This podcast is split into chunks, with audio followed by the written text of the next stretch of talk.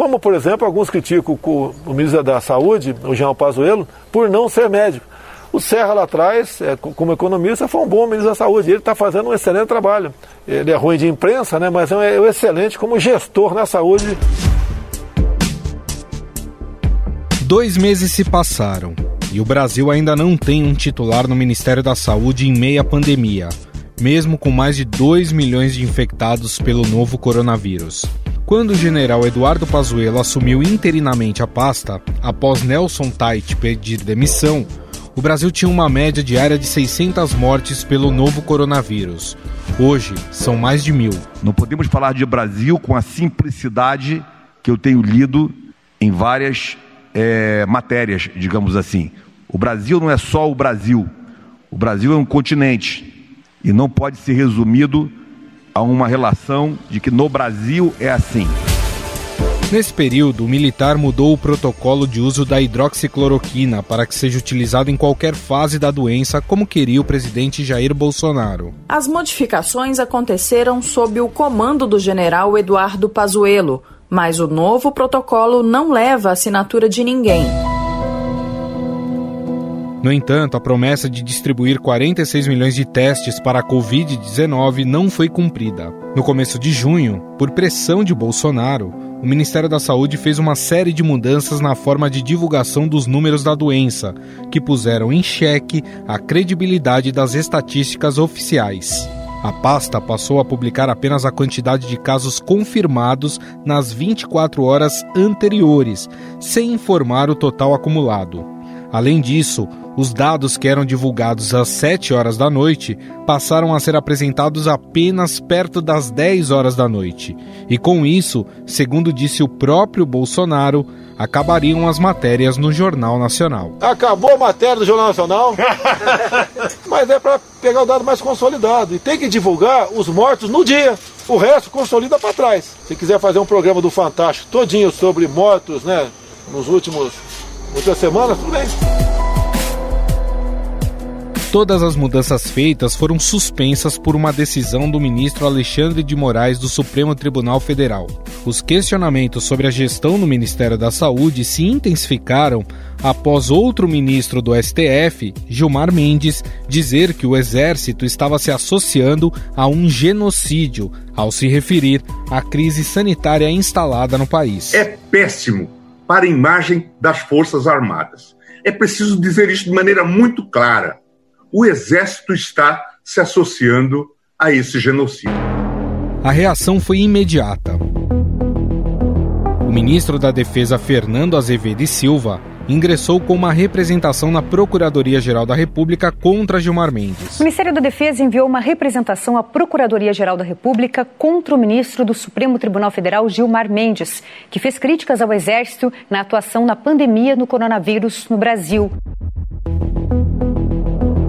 Em uma outra transmissão ao vivo, o magistrado disse que a declaração foi feita em defesa das Forças Armadas. Na verdade, o, o meu é, discurso, se olharem bem, é de defesa da institucionalidade das Forças Armadas, do seu papel. Né? Que eles acabem não se envolvendo, vamos chamar assim, nos trinques que são normais da política. Se de fato se quer mostrar isso do ponto de vista político, isso é um problema e isto acaba sendo um ônus para é, as Forças Armadas. A manifestação do ministro do STF, no entanto, foi considerada insuficiente por militares. Coube ao vice-presidente Hamilton Mourão dizer que Gilmar Mendes cruzou a linha da bola. Ele não foi feliz, né? Aí eu vou usar como eu usei outro dia aí, não sei para quem também falou alguma coisa, usar uma linguagem do jogo de polo, né? Pô, ele cruzou a linha da bola. Eu acho que a crítica, né? A crítica ela vai ocorrer, tem que ocorrer, ela é válida, mas o ministro ele ultrapassou o limite da crítica nisso aí. O presidente da Câmara dos Deputados, Rodrigo Maia, também comentou a troca de farpas e pediu calma neste momento. Nesse momento, na minha opinião, é que a gente tem que tentar abaixar a temperatura, né, tentar compreendo a reação das Forças Armadas, claro, mas eu acho que o que ele quis dizer é muito mais uma preocupação pela imagem que o Exército tem do que uma crítica, um ataque às Forças Armadas brasileiras. Por fim, em um gesto de reconciliação, Gilmar Mendes telefonou para o ministro interino da Saúde, o general Eduardo Pazuello. O titular da pasta disse que colocava à disposição todas as informações do enfrentamento da pandemia para que o magistrado pudesse formar uma opinião correta sobre a situação do país. Diante da pressão sofrida após dois meses sem um titular no Ministério da Saúde, o presidente Jair Bolsonaro começará a avaliar candidatos para assumir o posto tão logo termine o seu período de quarentena. Mas é um nome que não vai ficar para sempre, está aí completando três meses como interino. Ele já deu uma excelente contribuição para nós. Já o interino da pasta general Eduardo Pazuello sinaliza em conversas reservadas que tem interesse em voltar a assumir uma função no comando militar da Amazônia. Quem conta mais sobre essa posição do ministro é a repórter do Estadão em Brasília, Jussara Soares. A pressão aumentou muito sobre a permanência do ministro Eduardo Pazuello no Ministério da Saúde. Ele segue interinamente, né, desde que o Nelson Teich, o ex-ministro, deixou o governo em 15 de maio, e ele segue à frente da pasta. E aí, como ele é um, um general da ativa, essas críticas chegaram também ao Exército. E é isso que incomoda mais. O Exército, então, passou a pressionar para que Pazuello decida. Se o ministro quiser continuar no governo, à frente do Ministério da Saúde, ele precisa ir para a reserva. E o ministro Pazuello já indicou que isso para ele está descartado. O ministro Eduardo Pazuello é um general três estrelas e tem intenção aí de chegar ao topo da carreira. Se ele vai para a reserva agora, isso, essa chance está descartada. Então, neste momento, o que, que o ministro Pazuello tem dito ali aos seus interlocutores? Estou aqui por uma missão. Fui convocado por uma missão e a gente não pede para sair. Militar não pede para sair. Ele não descarta, até mesmo se o presidente Jair Bolsonaro pedir, estender mais um, um, um pouco ali a sua permanência à frente do Ministério da Saúde. Só que ele diz, se, ainda assim será temporário. O que ele quer mesmo, segundo ele, nas, o que ele tem confessado ali nas conversas particulares, é voltar para o comando da Amazônia, onde ele estava quando foi convocado para assumir o Ministério da Saúde. Conversando ali nos bastidores, auxiliares do presidente dizem que o presidente Bolsonaro ainda não começou a analisar ali os candidatos para assumir em definitivo o Ministério da Saúde, mas ele deve começar a fazer essa análise ali nos próximos dias, assim que tiver alta. Afinal, qual a avaliação sobre esse período sem ministro da Saúde? Essa instabilidade ajudou a agravar a situação do Brasil em meio à pandemia? Sobre isso, converso agora com o ex-secretário de Ciência, Tecnologia e Insumos Estratégicos do Ministério da Saúde e especialista em gestão em saúde e professor da Fundação Getúlio Vargas, Adriano Massuda. Tudo bem, professor? Como vai? Tudo bem, Gustavo. Prazer falar contigo. Prazer é todo nosso. Bom, professor, a gente teve aí um dado muito triste, né, em que nós atingimos é, 2 milhões de casos confirmados do novo coronavírus. Mas o que mais chama atenção, professor, é que apenas 27 dias depois da gente ter atingido a marca de um milhão, é que esse novo recorde foi atingido. Dá para gente colocar isso na conta da falta de organização que hoje se instalou dentro do Ministério da Saúde? Olha, é, acho que vai ter o um momento exato avaliar responsabilidades, é, de quem tomou as medidas corretas, de quem deixou de tomar, de quem orientou medidas inadequadas. O que a gente precisa fazer nesse momento é ter um reconhecimento de que a epidemia ainda não está controlada no Brasil uh, e que nós precisamos tomar medidas para enfrentamento. E o Ministério da Saúde é fundamental, porque ele é. A gente tem um sistema de saúde nacional, né, o SUS é um sistema de saúde universal, descentralizado para o nível dos municípios, os municípios que executam a grande maioria das ações. É, como a gente tem municípios com grandes diferenças, né, um país é um país bastante desigual, os estados têm um papel de organizar regiões de saúde. É, enfim, essa é uma falha que o sistema de saúde não conseguiu, é, ao longo dos 30 anos de implantação do SUS, é, resolver. A gente ainda tem problemas na organização das regiões de saúde, mas o papel dos estados é fazer essa organização regional. E o Ministério da Saúde tem um papel de coordenação nacional do sistema. Essa coordenação nacional se faz com a implantação de políticas nacionais e com o financiamento dessas políticas. Foi assim que a gente conseguiu ter bastante sucesso na expansão da atenção primária em saúde, com a estratégia de saúde da família. É, o país é um dos países, o Brasil é um dos países que tem uma maior cobertura de atenção primária é, no mundo. A gente tem um programa de vacinação também que é referência internacional. A gente conseguiu alcançar em determinados momentos no nosso país 95% de cobertura da maioria das vacinas. Uhum. Isso, a atenção primária com vacinas fez com que a gente conseguisse erradicar doenças. Lamentavelmente, o SUS vem sendo enfraquecido. Isso não é responsabilidade só dessa gestão. Tá. Acho que essa gestão agravou o problema. Mas desde que a gente é, começou as políticas né, de austeridade fiscal foram implantadas no país, houve uma redução de recursos federais para a saúde. Esse foi um fator de enfraquecimento do SUS. É, além disso, a gente teve várias mudanças de gestão no âmbito do Ministério da Saúde nos últimos anos, e isso também enfraquece o papel é, de coordenação nacional do sistema de saúde. Numa situação é, aí como nós estamos vivendo, de uma emergência de saúde pública como a Covid, a gente precisaria mais uma vez, é, isso é atribuição do Ministério da Saúde, ser responsável pela coordenação da resposta do SUS e pela coordenação nacional de respostas de emergência em saúde pública. Uhum. Então, nesse momento, é fundamental ter um Ministério da Saúde que oriente, que seja é, referência técnica. É, e, lamentavelmente, acho que aí nessa, analisando né, a, essa gestão, isso foi se perdendo, foi, foi, foi enfraquecendo cada vez mais a capacidade nacional de resposta do Ministério da Saúde. Mas além da autoridade, você tem que ter legitimidade. E eu acho que isso, é, essa gestão perdeu com algumas ações que foram feitas. É a primeira ação de tentar mexer na, na forma da divulgação dos dados. Uhum. Isso foi um fator importante do questionamento da legitimidade da liderança.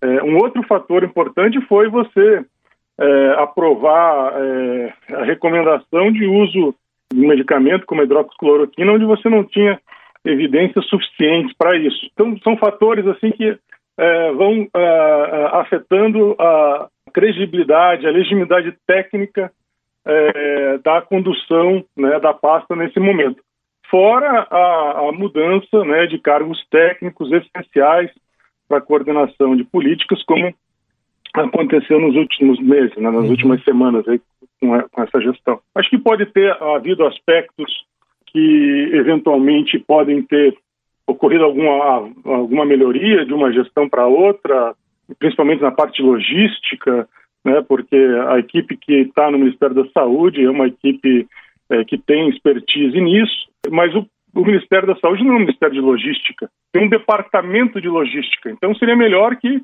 essa turma ocupasse o departamento de logística. Uhum. Eu acho que o grupo que está lá não tem expertise para fazer esse papel. É, hoje a gente tem, há um pouco mais de dois meses, um general da ativa do Exército, general Eduardo Pazuello, no comando do Ministério da Saúde. E o que a gente tem visto e acompanhado, até como o senhor falou nos últimos meses, nas últimas semanas, é a presença cada vez maior de militares dentro uh, do Ministério da Saúde. Eu queria a sua avaliação em relação a isso.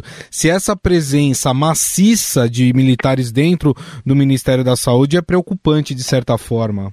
Veja, é, é preocupante quando a gente tem a ocupação de cargos técnicos por pessoas que não têm formação para isso. Né? É, e a ação do Ministério da, Saúde é uma ação eminentemente técnica.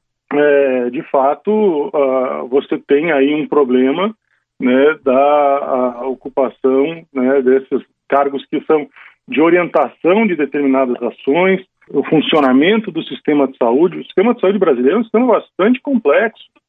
Né? Não dá para a gente colocar pessoas amadoras para aprenderem a fazer gestão enquanto estão né, num momento ainda de pandemia. O Brasil tem técnicos altamente qualificados, a gente tem uma academia na área de saúde coletiva bastante importante, a gente tem gestores com grandes, com uma ação de experiência na gestão do SUS, é, acho que é, é, era isso que a gente precisava nesse momento.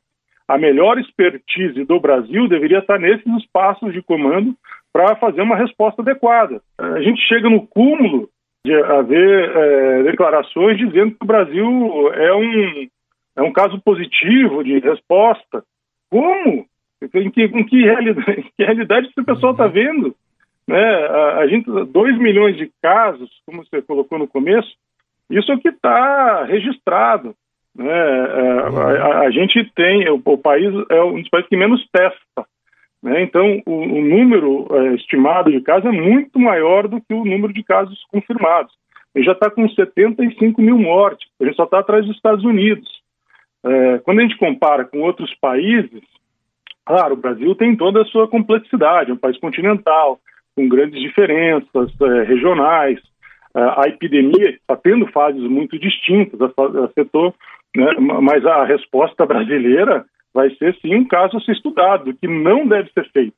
Professor, na sua avaliação, é, diante de, dessa falta de planejamento, dessa falta de organização que a gente está falando aqui, por parte principalmente do governo federal para enfrentamento aí da pandemia do novo coronavírus, por causa disso, a gente não está conseguindo utilizar a totalidade, a capacidade total do SUS para enfrentar de fato o problema aqui no país? Sem dúvida. Acho que essa é uma das principais falhas porque a gente poderia ter uma resposta, ainda que o SUS esteja enfraquecido pelo efeito do agravamento do subfinanciamento público da saúde.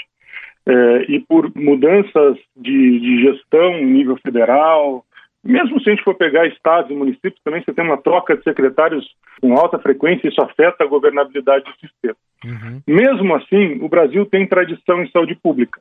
É, o Brasil é um dos países que mais avançou do ponto de vista né, de ter programas nacionais de saúde pública. E aí acho que é importante ressaltar: o Exército, as Forças Armadas foram sempre parceiras do Brasil na implantação dessas ações. Eu trabalhei é, no Ministério da Saúde, como você me apresentou, fui secretário de saúde também em Curitiba. E nas, é, experiências, na minha experiência de gestão, a gente sempre trabalhou em conjunto com, com as Forças Armadas, seja pra, com a Marinha para levar atendimento a população é, ribeirinha na Amazônia, seja com o Exército, fazer campanhas de vacinação, ou seja para fazer atendimento em área indígena, é, enfim, tem essa tradição de programas de saúde pública. O Brasil também tem um, um outro ativo importante que poderia ter sido usado. A gente tem uma atenção básica é, a atenção básica brasileira é uma das maiores do mundo. A gente uhum. tem 75% de cobertura de equipes de atenção primária em saúde. Grande parte dessa cobertura é feita por equipes de saúde da família. Nós temos é, mais de 260 mil agentes comunitários de saúde. Países como é, Alemanha ou mesmo Estados Unidos, alguns estados dos Estados Unidos, estão contratando pessoas para fazer o segmento dos contatos, contactantes é, né, pessoas que tiveram contato com pessoas infectadas que devem ser seguidas, porque esses podem ser também pessoas que estão contaminadas, sem sintomas e vão transmitindo a doença. É, a, ação que nós, nós temos que fazer agora, é, enquanto a epidemia está em curso, é reduzir a transmissão do vírus. Então, os agentes comunitários de saúde poderiam ter sido utilizados, e ainda podem ser utilizados, como elementos para fazer o rastreamento desses contatos. Por que, que eu estou falando que pode fazer isso? Porque a gente faz isso de rotina nas unidades básicas de saúde para outras doenças transmissíveis. Uhum. A gente faz isso para tuberculose, a gente faz isso para meningite. Por que, que a gente não fez isso para Covid? Aí, assim, a responsabilidade não é só de quem está na, na, gestão, na atual gestão do Ministério da Saúde. É, acho que a falha foi já desde o início na gestão desse governo de menosprezar o problema, de, de não é, olhar para inteligência, para juntar um comitê de especialistas que o Brasil tem e, e orientar, pensar uma orientação de resposta responsável é, esses recursos que a gente tem de infraestrutura, né, de recursos humanos, de inteligência de saúde pública, lamentavelmente é, não foram utilizados desde o começo e também não estão sendo utilizados agora. Apesar dessa ausência, dessa falta de protagonismo do Ministério da Saúde na coordenação nacional de resposta, a gente tem respostas em nível local e regional, muito diferenciadas, mas uhum. tem. E tem bons exemplos acontecendo de cidades, de estados que tomaram medidas Alguns até se anteciparam em fazer medidas de isolamento e de distanciamento social mais radicais no começo, ainda numa fase pré-pandêmica, e estão pagando preço por ter ficado muito tempo, mas isso aí também é falta de coordenação nacional, de orientar, olha, é, essa região já está em fase epidêmica, então aqui tem que parar, a fase que está pré-epidêmica. É, vamos fazendo testes para acompanhar a população. Então, a gente não teve essa estratégia nacional então, alguns estados eh, eh, entraram em, em, fase de distanciamento precocemente, seguraram a população e agora estão entrando em fase epidêmica e com dificuldade em manutenção das medidas de distanciamento social. Mas, enfim, eu estou colocando isso por quê? Para dizer que a gente teve eh, respostas em âmbito local, em municípios e estados razoavelmente bem implementadas e que apesar da, da, falta de coordenação nacional, a gente tem o Conselho Nacional de Secretários de Estado de Saúde, o CONAS, o Conselho Nacional de Secretários Municipais de Saúde, o CONASEMS, que podem ser instituições que ocupem esse vazio deixado pelo Ministério da Saúde de construir é, orientações nacionais para é, enfrentar o problema. Então, a minha última pergunta para o senhor, professor, é exatamente sobre isso. Ainda dá para virar esse jogo em termos de governança da saúde? Enquanto não acabou, a gente não pode é, desistir, né?